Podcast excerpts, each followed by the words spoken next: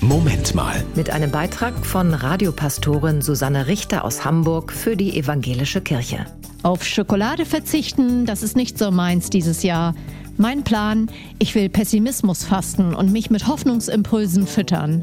Das ist ja auch eigentlich das Entscheidende beim Fasten, sich neu auszurichten innerlich, Raum für das zu gewinnen, was wirklich dran ist. Mein Gefühl, neue Visionen für unsere Welt sind gerade gefragt. Dafür müssen wir ins Gespräch kommen. Welche Konsequenzen haben Krieg und Krisen für unser Weltbild? Wie wollen wir in Zukunft gemeinsam leben?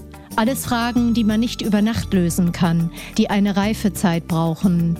Die Fastenzeit ist dafür gut geeignet, finde ich. Zum innerlich Sammeln und Kräfte aufladen. Mir hilft dabei Wandeln, der Fastenwegweiser von andere Zeiten. Um Essen weglassen geht es da nicht. Dafür gibt es jeden Tag eine Portion Seelennahrung. Immer etwas gegen den Strich und angenehm widerständig. Berührende Texte zum Auftanken, Umdenken, Aufhorchen und sich auf den Weg machen. Aber eben ganz ohne Kitsch. Schönrederei können wir gerade auch nicht gebrauchen, sondern ehrliche Mutmacher für den Weg, der vor uns liegt. Mehr Infos über den Fastenkalender unter anderezeiten.de.